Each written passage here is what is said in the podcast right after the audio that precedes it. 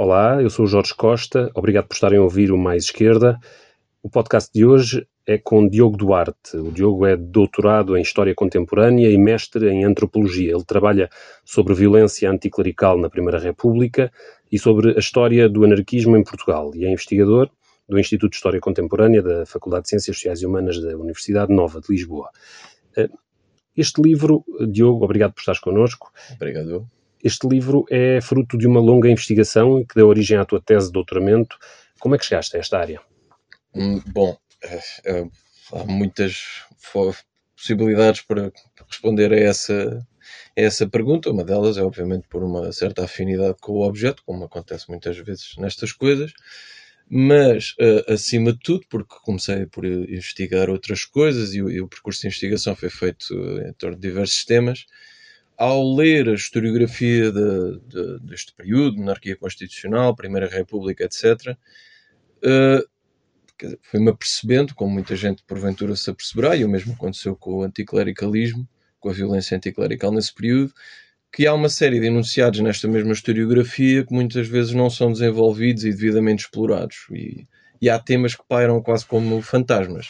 E era evidente ao ler esta historiografia que o anarquismo teve uma grande expressão em Portugal, eh, quase hegemónica no, no, nas classes proletariza proletarizadas eh, urbanas, e no entanto havia uma escassez imensa de estudos, ou seja, havia uma grande desproporção, e continua a haver, entre o peso que o anarquismo parecia ter e que lhe era reconhecido, e de facto os estudos que, que lhe eram dedicados. E portanto pareceu-me oportuno, sabendo, aliás, que em Portugal ao contrário do que acontece com outros temas, as condições eram muito propícias ao estudo do anarquismo, porque há imensos arquivos uh, muito por explorar, graças a, um, a, investigadores que se dedicaram ao anarquismo previamente.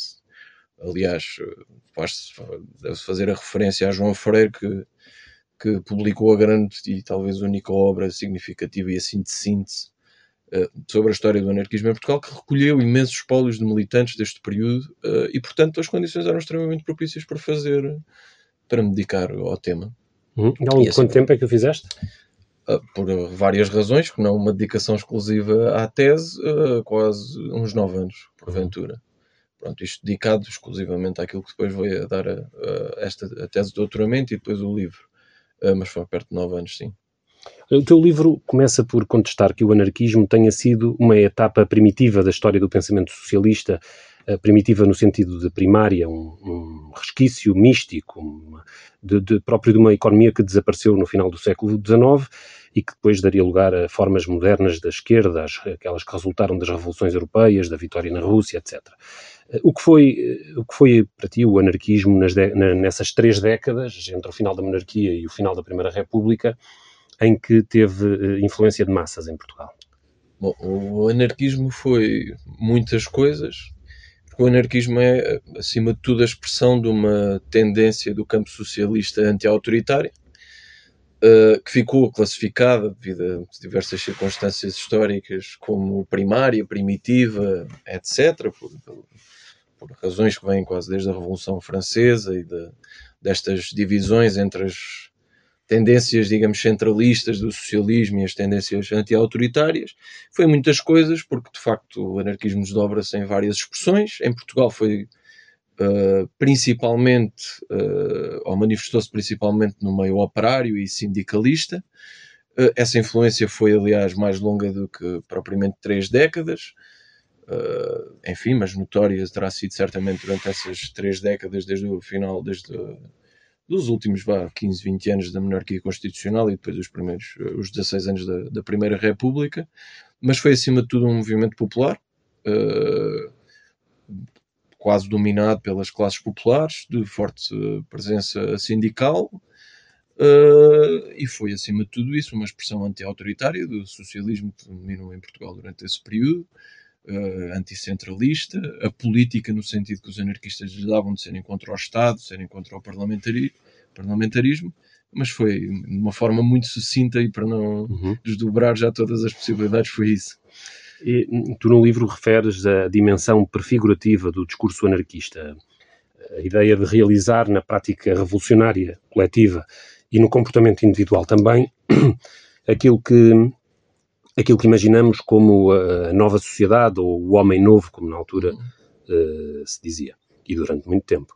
Uh, mas também notas uh, que a cultura anarquista é uma das portas de entrada da modernização em Portugal, uhum. da chegada das ideias modernas, das práticas de, de uma série de campos correspondentes a um processo modernizador que tem eh, importantes continuidades, de acordo com o que escreves, com as linhas de modernização avançadas pela monarquia liberal e depois também pela Primeira República.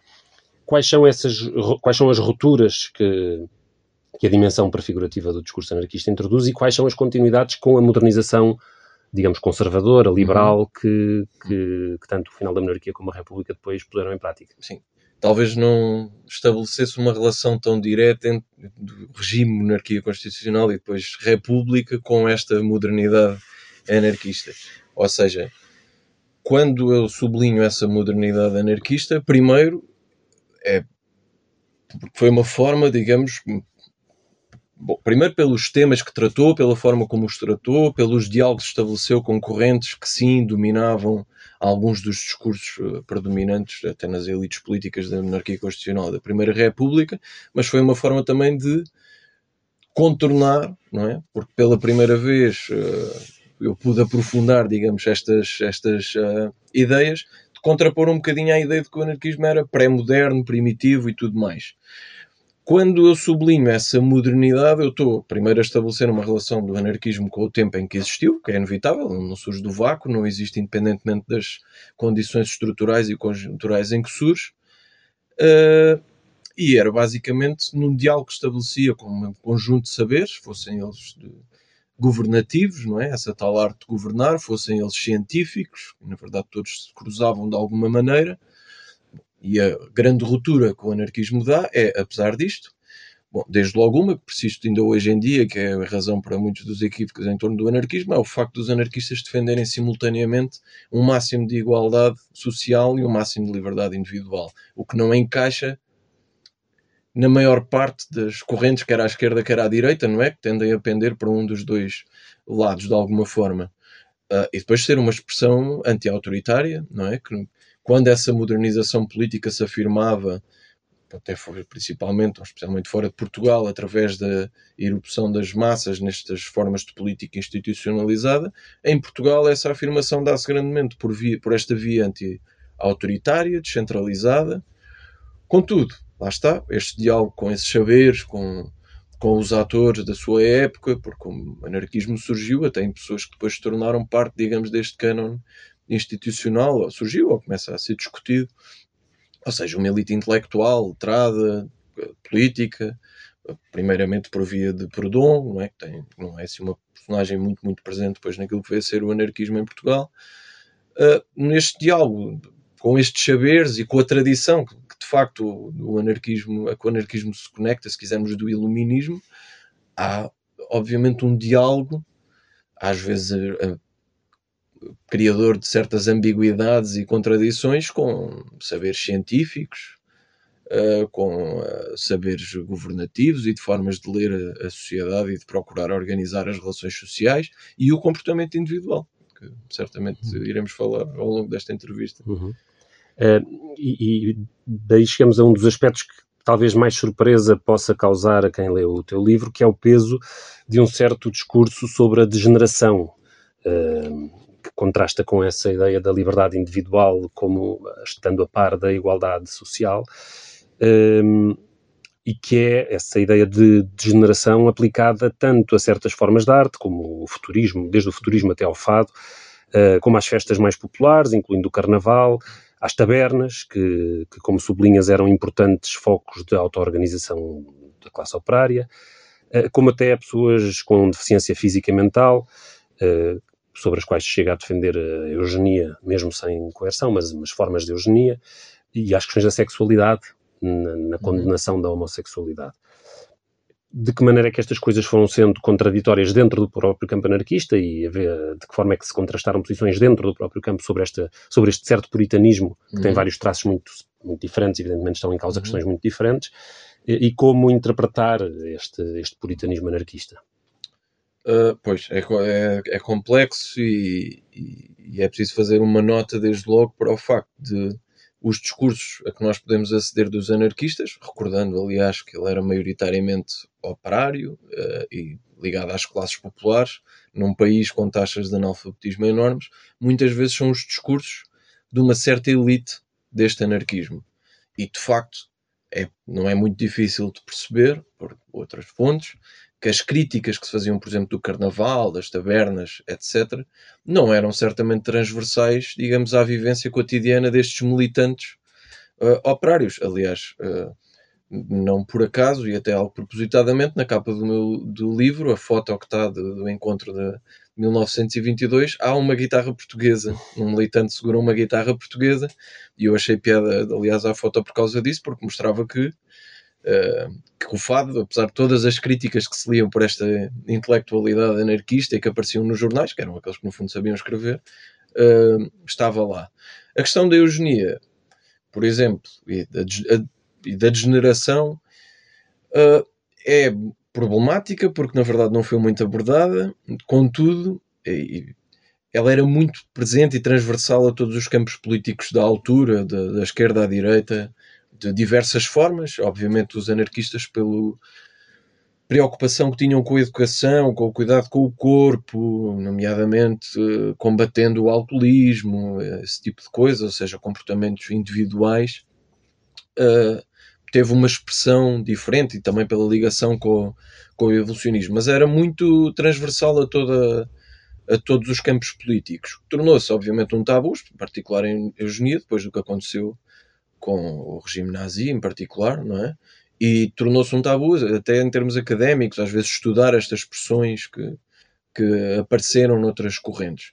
Obviamente isso tinha, uh, criava, pelo menos retrospectivamente, é possível ver contradições que se criavam uh, com as ideias anarquistas, apesar de eles terem uma fuga relativamente fácil, que é nós achamos que pessoas com determinada doença por exemplo, ou determinada debilidade, ou se quisermos degeneradas, não se devem reproduzir, mas nunca defenderam um programa de eugenia que fosse impedir as pessoas, por exemplo, esterilização. Eh, aliás, por exemplo, a esterilização, para se ver quão transversal isto era, Carlos Ratos, que vem fundar, eh, que está no início do Partido Comunista Português, no seu programa que publica por essa altura, até ainda na batalha, mas já afirmando uma ditadura do, do proletariado defende o impedimento coercivo de casamentos de pessoas com determinadas doenças. Não é? Pronto, os anarquistas ou correriam numa grande contradição ou de facto teriam que ter alguns prioritos, pelo menos a afirmar que essa seria a sua intenção de impedir estas pessoas de, de procriarem, de se reproduzirem, de se relacionarem, o que fosse. Uh, agora, isto insere-se numa corrente muito presente, talvez ainda mais presente, digamos, na, na forma de pensar à época, nas correntes progressistas, se quisermos, que era o evolucionismo, não é?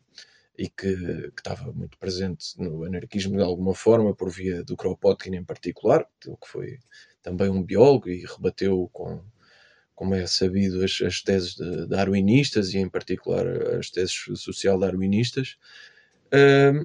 E estas questões da degeneração e esta preocupação com a qualidade da espécie e não só com a quantidade, vêm neste seguimento de todas estas discussões, obviamente os anarquistas, e é nesse sentido que eles são parte também desta da modernidade. Os anarquistas apropriaram-se desses discursos, transformaram-nos, adaptaram-nos à sua leitura do mundo, anti-autoritária, como quisermos, mas estavam em diálogo com eles mesmos e, obviamente, acabavam por reproduzir aquilo que eram ideias mais ou menos canónicas do tempo. E o evolucionismo, em particular, tinha muita importância, algum peso, também porque era uma forma de afirmação e de combate às ideias religiosas e às teses, eh, digamos, católicas de, da origem do mundo. Falaste uh, do, do aspecto da, da, pedagogia anarquista, do, do, da importância do tema da educação na, na política do, da corrente anarquista e, digamos, do papel central que, ele, que, essa, que esse aspecto tem na própria concepção da transformação social, uma espécie de pré-condição para uma transformação social, uh, o tema da educação, da escolarização, da alfabetização, mas também da, da aprendizagem da liberdade e do, do juízo crítico uhum. através da, da, da, escola. Quais é eram os traços principais da pedagogia anarquista, da escola moderna concebida pelo Francisco Ferrer? Bom, uh, os traços específicos da, da, da pedagogia moderna do, do, Ferrer, para lá da, da questão da, do, do, do, anarquismo e da relação explícita com o anarquismo, na, forma como concebia essa pedagogia, bom, relacionam-se primeiro inserem-se na linhagem da educação nova, não é? De, de uma pedagogia centrada no aluno, de, uh, fundada, digamos, na razão, que eram tudo princípios e valores muito presentes na pedagogia de, de Ferrer, apesar de, e, da ciência, apesar dele ter algumas críticas também uh, ao cientificismo, digamos assim, a uma certa ideologia científica que ele, aliás, afirmava muitas vezes servia para aqueles que estavam no poder legitimarem o seu poder, precisamente essa essa razão científica. Mas era basicamente isso, era uma, pretendia ser uma pedagogia anti-autoritária, centrada no aluno, e concedendo em grande medida a iniciativa ao aluno, mas incutindo-lhe também, digamos, um conjunto de ferramentas para poder pensar criticamente, não é? Sendo que este incutir é parte desta arte de governar, não é? Para remeter para esse início, ou seja, é sempre uma forma de governar e de tentar conduzir, neste caso, o sujeito aluno, mas é basicamente um, uma escola fundada nestes princípios da razão, da, do, da autonomia do aluno, uh, do, do não recurso a métodos coercivos de educação, uh, portanto, não havia castigos, não havia avaliação, uh, não havia necessariamente classes, portanto, a, a, pedagogia era construída e a relação aluno-professor dentro de uma sala de aula e o próprio ambiente escolar eram construídos de outra maneira. Em Portugal, o grande exemplo disso, que não era exclusivamente na linha de Ferrer, mas também, que aliás Ferrer, salvo erro, chegou a visitar a escola oficina número 1, foi precisamente a escola oficina número 1, que foi criada por maçons, alguns deles de, próximos do republicanismo, cuja direção escolar, que definiu os programas pedagógicos e até organizou, digamos, a escola, foi durante um período muito significativo de pedagogos eh, anarquistas. E, eh, e esse exemplo da escola oficina número 1 ilustra em parte esta, esta pedagogia de Ferrer, que basicamente, lá está, centrada no aluno, de concedendo liberdade ao aluno, por exemplo, no uso do espaço, não havia restrições no uso das salas, não havia restrições no uso de, uh, dos corredores, do, do, espaço escolar, não havia avaliações, uh, tentava quebrar-se a separação entre professor e aluno, por exemplo, através de, o que não aconteceu em todas as escolas anarquistas, através, por exemplo, do uso de um estrado, não é? Que criasse claramente uma distinção entre o professor e o aluno, Uh, bom, e é uma, uma experiência muito interessante, que mais do que até ler o meu livro, será interessante ler a, a tese de António Candeias sobre a Escola Oficina número 1, porque é de facto exemplar e estudou a fundo e estudou inclusive até os conflitos que houve na construção deste processo pedagógico, até depois com essa corrente republicana que, que havia. E o grande fim era de facto a educação integral, era? era formar o, o aluno, o sujeito, para, para ser um, um sujeito autónomo, livre, crítico, uh, e não necessariamente, como a escola massificada acabou por fazer, criar um sujeito disciplinado, apto, por exemplo, à produção fabril ou, ou ao contexto de, de, trabalho, como se veio a desenvolver e a estabelecer e a hegemonizar, mais ou menos neste período. O que, aliás, gerou conflitos com essa direção, precisamente por essa via, que, como uma das pessoas dessa direção dizia numa das reuniões com esse Conselho Diretivo Pedagógico Anarquista, eles são fantásticos, são todos muito inteligentes, fazem tudo o que fazem, mas são tipos que são um bocadinho difíceis de dominar, porque os horários não os cumprem da mesma maneira, que era aliás outra particularidade da, da, da escola moderna e da escola oficina número 1, um, ou seja, tentava-se responsabilizar o aluno para, sem impor, por exemplo, o toque de uma campainha, sem forçar a que o aluno estivesse presente. Bom, e, e é isso. E, e, e, são exemplos, estes exemplos em Portugal mostram muito estes conflitos que podiam surgir com os próprios valores anarquistas, mostram uma expressão da escola de Ferrer e mostram os conflitos que havia com outros métodos pedagógicos que se estavam a tentar massificar na altura, por, por via estatal ou religiosa. E, e, como é que tu vês este, agora sobre a atualidade, como é que vês o contraste paradoxal que existe entre esse esforço de inovação pedagógica que foi feito a partir do movimento operário num período em que a oferta escolar era muito escassa, eh, e o atual cenário, um século depois, eh, em que há acesso universal a uma escola onde estão a ser, na verdade, estão a ser reintroduzidas práticas que nessa altura se tentou abolir, como é o caso dos exames logo desde os primeiros escalões de ensino, por exemplo. Pois, ou seja, na verdade, estas práticas anarquistas e, e, por exemplo, o sucesso em particular da Escola Oficina número 1, que foi aliás vítima do seu sucesso, porque de repente teve muita procura até para lá do meio operário que ela acedeu primeiramente e se degradou em parte precisamente porque teve tantos alunos e começou a, a ter tanta demanda que começou a ser difícil aplicar estes projetos, mostram, ou permitem-nos pelo menos repensar de facto a banalidade e, e quase uh, o dogma cá em torno de algumas práticas que se foram instituindo na, na, no modelo de educação pública e massificada, e não só pública, dos exames, de, da avaliação e de. Uh, enfim, há uma discussão complexa, porque a massificação e a democratização do ensino eventualmente implicaram um conjunto de sentenças que teve consequências na qualidade do ensino, ao mesmo tempo ele chegou a muito mais gente, não é? E isso, obviamente, eventualmente criou possibilidades de ascensão social, acho que não é muito problemático dizer dizer isto. Uh, outra das coisas interessantes que ajuda a repensar, oh, e que lá está, remete para este problema de tentar hegemonizar e democratizar um sistema de ensino de massas, é, por exemplo, o facto de as escolas anarquistas, e mesmo o modelo de Ferrer e os modelos de, da pedagogia das, da escola moderna, de, deste período libertário, não defendiam um programa que se aplicasse a todas as escolas. E havia autonomia, de facto, de cada escola racional do meio operário ou anarquista defender o seu próprio, aplicar o seu próprio programa. Há inclusive teses operárias do, da CGT, congressos da CGT, em que se tenta de alguma forma propor um modelo baseado naquilo que acontecia na escola oficina número 1. E as pessoas da escola oficina número 1 rejeitaram sempre que, digamos, sistematizar todas as suas ideias para aceder a outras pessoas que quisessem depois aplicá-las, porque achavam que elas deviam ser construídas de acordo com as necessidades que se encontravam no contexto da sua, da sua criação, uh, e porque lá está, porque isso seria até a própria negação da condução do aluno das aulas, não é? Porque as próprias matérias muitas vezes eram conduzidas, digamos, ou introduzidas pelos alunos e eram eles que às vezes guiavam mais ou menos uh, o conteúdo dessas aulas. Mas basicamente é, um, é interessante porque hoje nós temos programas de ensino massificados. Na altura, obviamente, havia diretrizes comuns a todos eles, nem que fossem estes princípios abstratos do anti-autoritarismo e tudo mais. Mas os programas eram distintos, ou podiam ser distintos de contexto para contexto, e não se tentava criar uma fórmula universal pedagógica ou mesmo de conteúdos. Pronto, isso contrasta também com o presente.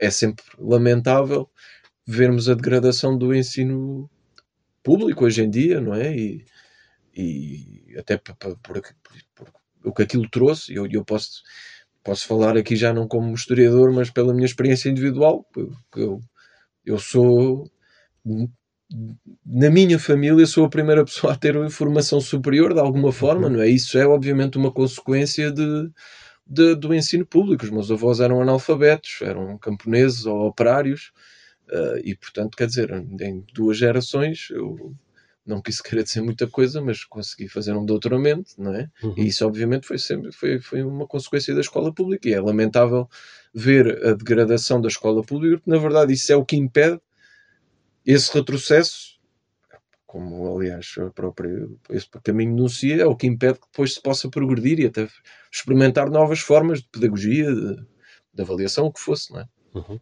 E o que está a acontecer é andarmos para trás.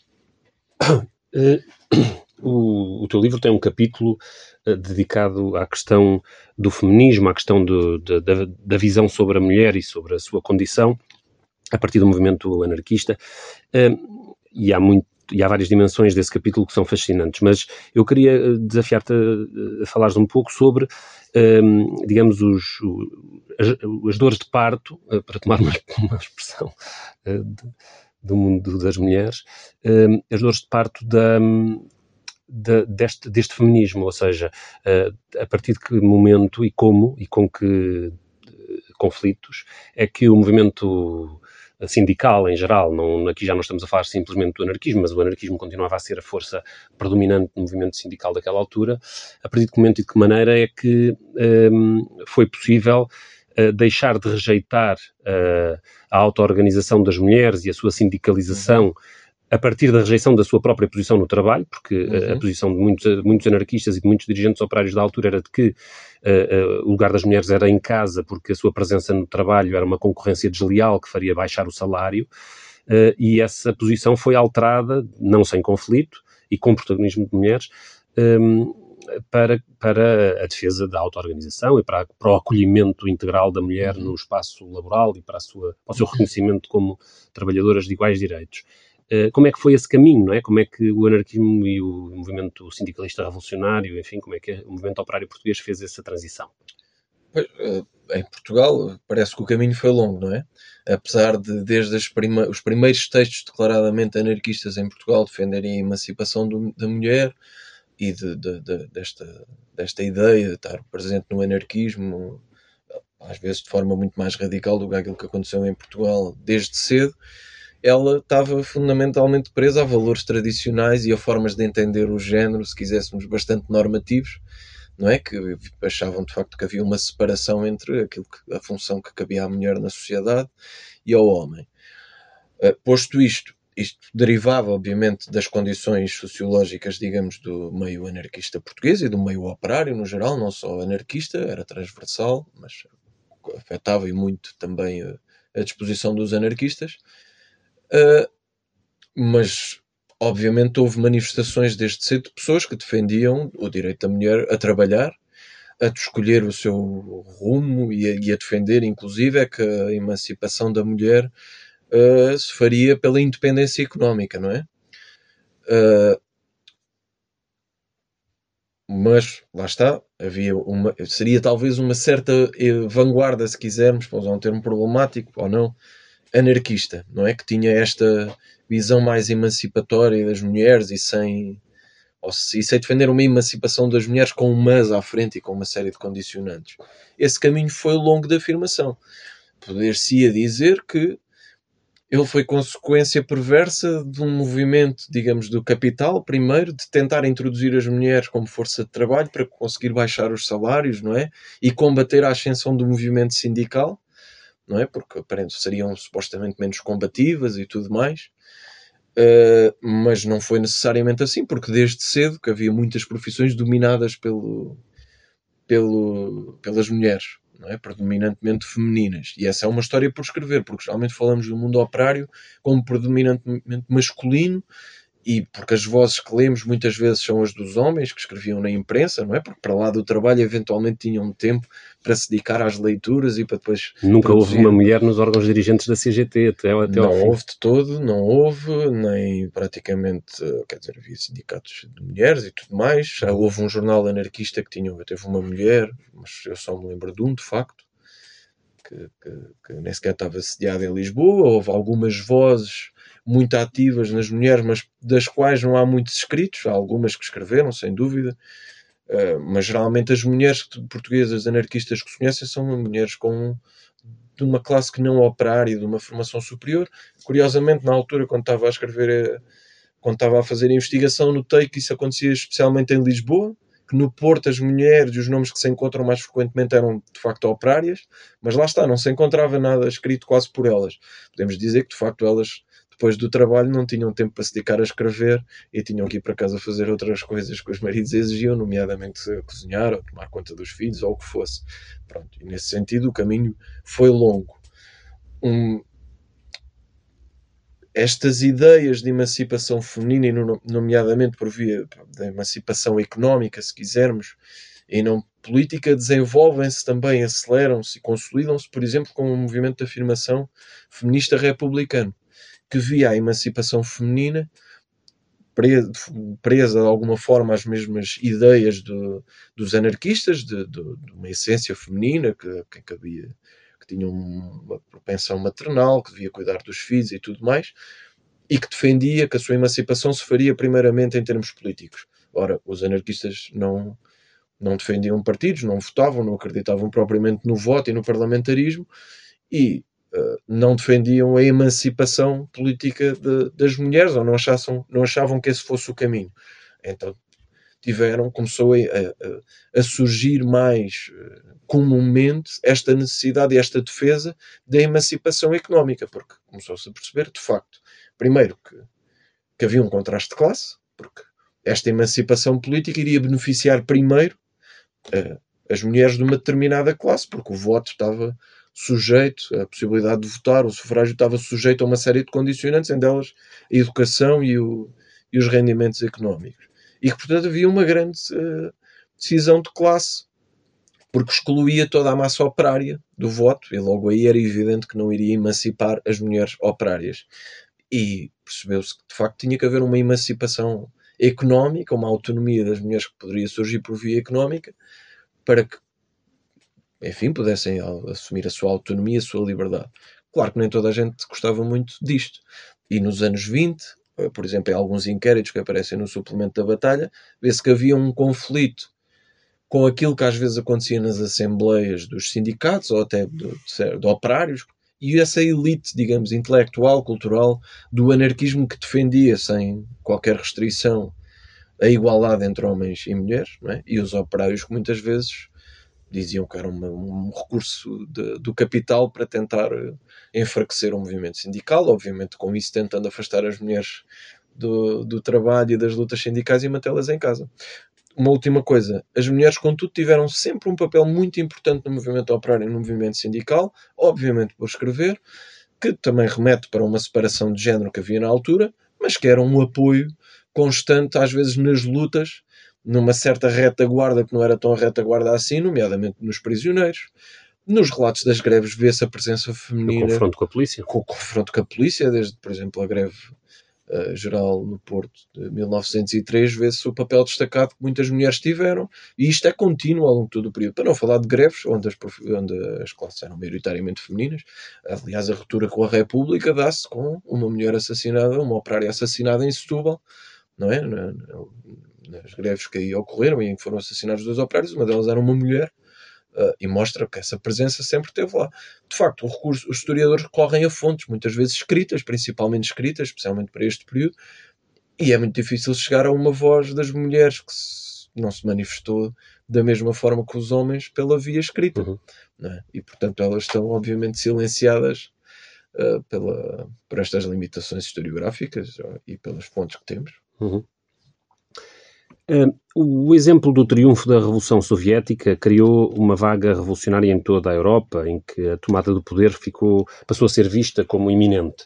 Em Portugal isso também aconteceu, sobretudo ali à volta da greve geral de, de 1918, que fracassou.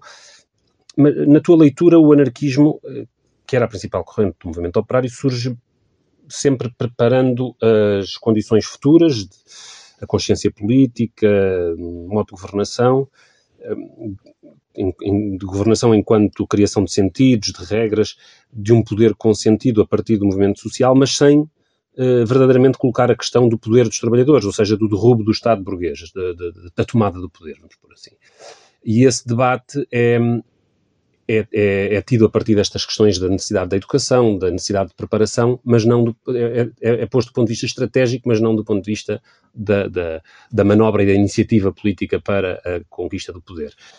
Um, já falei da greve de 18, depois, mas depois, na fase final da, da, da República, quando surge o, o, a ameaça do fascismo mais uh, preponderante, há uh, uma certa mudança do discurso da CGT anarcossindicalista, uh, já com a presença do PCP no terreno muito afirmada, uh, a favor de uma frente de apoio ao governo dos Domingos dos Santos, ou seja, de uma certa, de uma visão pelo menos benigna em relação a esse governo, que introduziu uma série de reformas a favor dos trabalhadores, que deu uh, espaço à presença, inclusive, de um sindicalista como ministro do Trabalho. Esse governo foi visto, foi visto pelo movimento operário, digamos, como um governo amigo, de algum modo.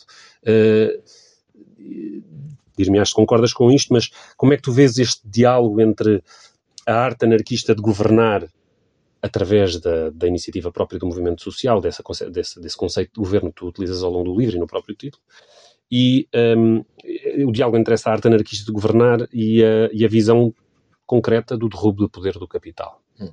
Bom, primeiro um comentário sobre essa relação CG, da CGT com o governo. Não é verdade que eles tenham alguma vez apoiado o ministro publicamente, apesar de poder, obviamente, haver simpatias.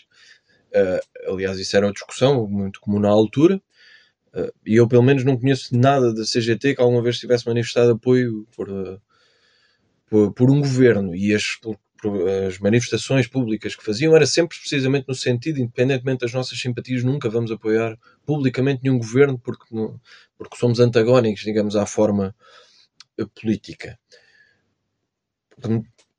Remetendo agora, abordando a, a, o caráter mais geral da pergunta, uma das coisas que eu procuro rebater, com a, primeiro recuperando esta memória anarquista e, e estudando os anarquistas, é essa concepção limitada do político que diz que a, a, alternativa do poder tem que passar necessariamente pelas formas institucionais ou institucionalizadas do poder.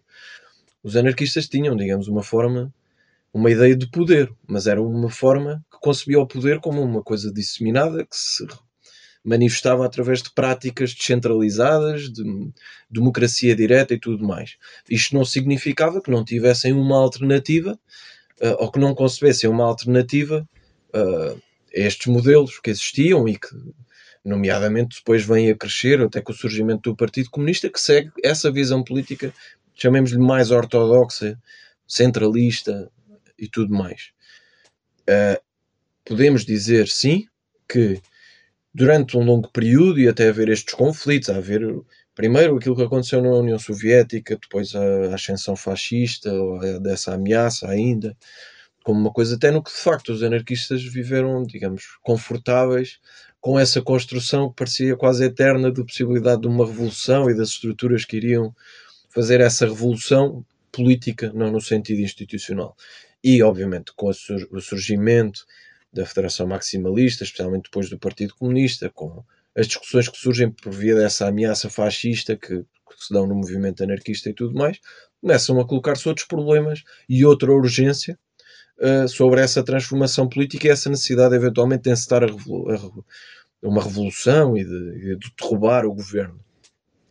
Uh, a greve de 18 uh,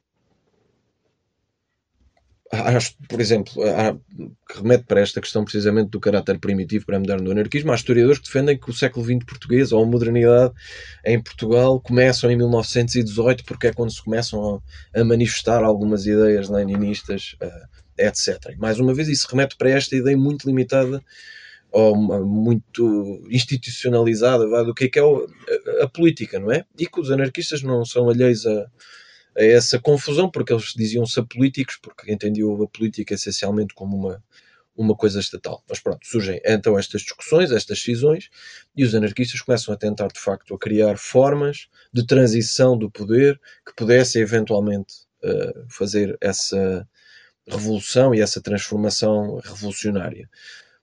Inspirados também inicialmente pelo, por aquilo que aconteceu na União Soviética, porque as notícias que chegavam nos primeiros anos, muito incompletas, eram de facto de, de um exemplo de uma revolução feita por formas descentralizadas de poder, os próprios sovietes, de formas anti-autoritárias, se quisermos, e de democracia direta do poder, e obviamente em poucos anos, a partir de 19, começam a chegar relatos de que de facto o partido estava a assumir uma preponderância grande, que o Estado estava a tomar controle da revolução, isto na ótica eh, anarquista, e depois de alguma forma veio a confirmar-se, e então aí começa a abrir de facto uma cisão entre aqueles que diziam defender uma revolução imediata, como neste caso os maximalistas e o, o Partido Comunista, e, uma, e maximalista de máximo, de uma revolução máxima, e aqueles que defendiam uh, ter que aplicar a posteriori a partir de um, de um, de um tipo chamado Martin Buber, que estudou, que estudou o anarquismo e que foi ele próprio um simpatizante das ideias libertárias, que defendia, digamos, esta ideia de um, um contínuo revolucionário, que é a revolução nunca é alcançada plenamente, nós criamos estruturas que podem derrubar o Estado, mas depois há um caminho a fazer continuamente e de adaptação às necessidades contextuais do momento, práticas, materiais, daquilo que, que surgir.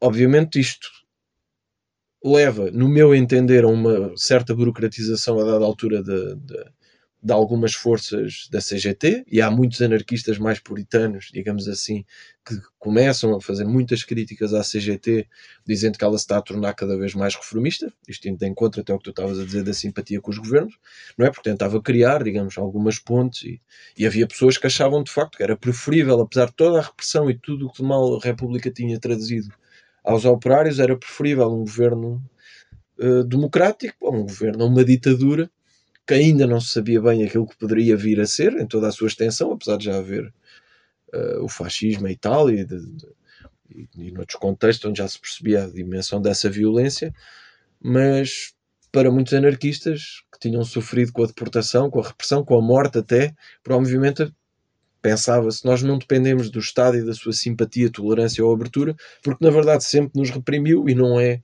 por haver outro movimento que vai fazer isso. Obviamente havia anarquistas que defendiam que, que era preciso de facto estabelecer pontos, eventualmente, isto vai se desenvolvendo cada vez mais com o tempo. Contudo, havia uma cisão muito grande, primeiro com os republicanos, que seriam parte dessa aliança possível, os republicanos mais democráticos, e com os comunistas, porque foi uma cisão muito violenta com o movimento anarquista. É? Foi uma zanga grande porque foi basicamente a persecução dessa via que, digamos, autoritária, de por via do partido, de tomada do poder de Estado, que os anarquistas não consideraram ser efetivamente uma revolução, ou seja, como desde as origens do anarquismo, e a cisão na Primeira Internacional dá-se nestes termos, em grande medida, considerava-se que a tomada do poder de Estado para, para encetar uma revolução, digamos, para a emancipação das, da, da, classe trabalhadora e tudo mais, iria criar uma nova classe de dirigentes e de burocratas que iria suster novas desigualdades e que iria eventualmente, num curto espaço de tempo, abater-se novamente sobre os operários. É, é, isso aconteceu de facto em muitas das experiências que aconteceram e que conhecemos, não é? Uh, mas basicamente é isto, de facto. A história do anarquismo em Portugal e, e quando o estudo eu tentei precisamente, por via dessa relação com a modernidade e dessa arte de governar, inseri-lo, digamos, na sociedade portuguesa e não estudar o anarquismo como uma coisa em si, não é? Como se houvesse um conjunto de pessoas que tinham estas ideias e, independentemente de qualquer coisa, fazia o seu caminho. Não, o anarquismo foi afetado pela conjuntura política, forças no seu meio sociológico, operário, se quisermos, que foram gerando respostas diferentes. Inclusive, mais tarde, há anarquistas que propõem que chegam a elaborar, por exemplo, já na iminência da. quando começou, começou a parecer claro que, que uh, o fascismo, o nazismo iriam perder uh, na Segunda Guerra Mundial, houve anarquistas antevendo a eventual queda do regime salazarista, esboçam uma Constituição que tinha inclusive um aparelho militar e uma polícia eventualmente muito sedentes de tentar apanhar o comboio que tinham perdido anos antes, não é? Se, se quisermos ser mais cínicos, uh, e então fizeram uma coisa assim num modelo, digamos, totalmente republicano, se quisermos, mas uh, onde a, a, presença libertária se manifestava, por exemplo, através do municipalismo. Pois. Pronto. Termino com um aspecto que não é focado no teu livro, mas que eu acho que é interessante abordar, um bocado, talvez de improviso. Uh, com as chaves de leitura que tu propões ao longo do livro e que aqui apresentaste. A questão dos anarquistas face à guerra. Eh, em que medida é que a influência que foi exercida sobre uma grande parte do anarquismo pelo positivismo e pela ideologia do progresso inevitável, eh, de que já falaste, eh, contribuiu, em que medida é que ela contribuiu para o cisma sobre a Primeira Guerra Mundial, sobre a divisão que também aconteceu aqui em Portugal.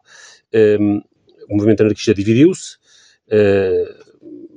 o Lenin, eh, o, perdão, o Kropotkin, ehm, do lado da, do, das luzes francesas, do, do, imperialismo francês, contra o obscurantismo do czar, mas com o Malatesta encabeçando um, a outra facção uh, claramente contra a guerra, alinhada com as posições que nessa altura, ainda antes da Revolução Bolchevique, uh, o Lenin também tomou e a Rosa Luxemburgo. Portanto, essa divisão que aconteceu no campo do socialismo marxista aconteceu também no campo do socialismo libertário.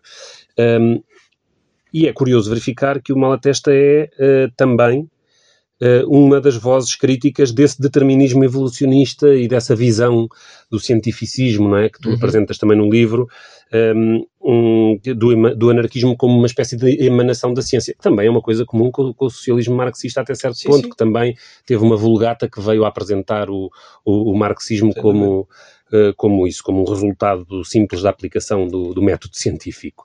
E, e portanto, Uh, e, o, e o Malatesta dizia que não, que não, não é uma, o anarquismo não é uma, uma secreção da ciência, é o produto da vontade e da, da iniciativa. Achas que há aqui uma conexão na maneira que, o, digamos que o, uma conexão entre o, a influência do positivismo na definição dos dois campos uh, desta, desta polémica? É uma pergunta complicada, porque eu nunca tinha pensado nisso nesses termos. É, é assim, é uma possibilidade. Sinceramente, eu não consigo estabelecer essa relação, porque uh, bom, teria que ver, por exemplo, imaginam os nomes que subscreveram a, a carta que apoiava, digamos, o conflito bélico da Primeira Guerra e aqueles que rejeitaram mais ativamente. Mas diria que tanto de um lado como do outro havia pessoas mais deterministas e outras menos.